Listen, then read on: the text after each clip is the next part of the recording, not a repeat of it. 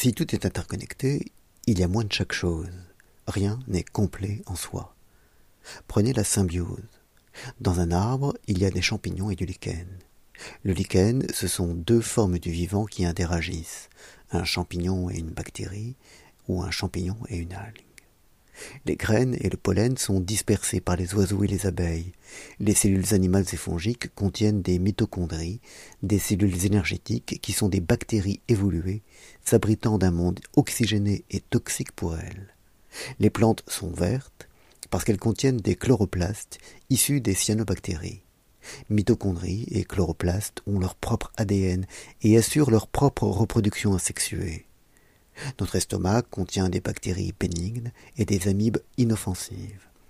Les termites comptent sur les bactéries et les amibes de leur intestin pour décomposer la cellulose. Les termites vivent de déchets. Ces mixotricas sont elles-mêmes une ville de spiroquettes minuscules qui ressemblent à des cils et de bactéries en forme de pilules à la surface desquelles s'emboîtent les spiroquettes. Les éponges sont des communautés de protozoaires les amibes peuvent former des bouchons d'un millimètre de long. Le premier métazoaire était une colonie de protozoaires flagellés.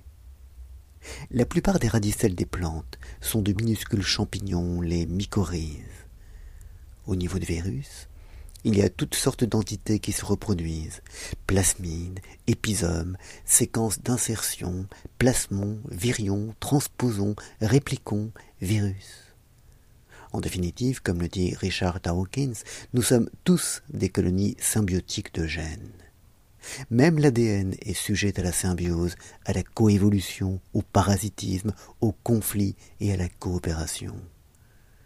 Nous nous composons d'organes sans corps, comme le sourire du chat de Cheshire. La symbiose, ce n'est même pas la moitié de l'histoire. L'hypothèse du phénotype étendu de Dawkins est que l'ADN agit sur des organismes à distance, hors de ses véhicules habituels tels que vous et moi. Le génotype de l'ADN s'exprime dans les divers phénotypes de la vie. Vous êtes un phénotype, mais votre maison, d'une certaine façon, est aussi un phénotype. Une toile d'araignée est un phénotype.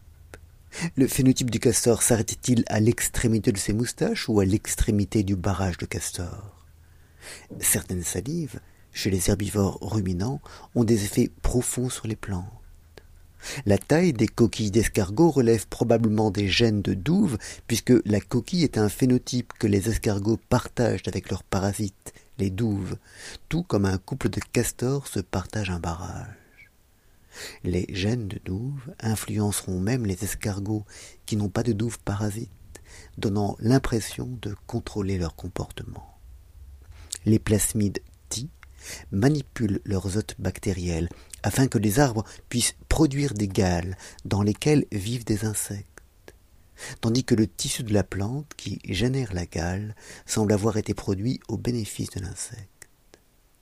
Les crevettes sont manipulés par les douves qui, à leur tour, manipulent les canards qui se nourrissent de crevettes. Quand vous éternuez, est-ce parce qu'un virus vous manipule pour que vous propagiez son ADN Après tout, les animaux atteints de la rage, même ceux qui sont gentils, sont possédés par le besoin de mordre.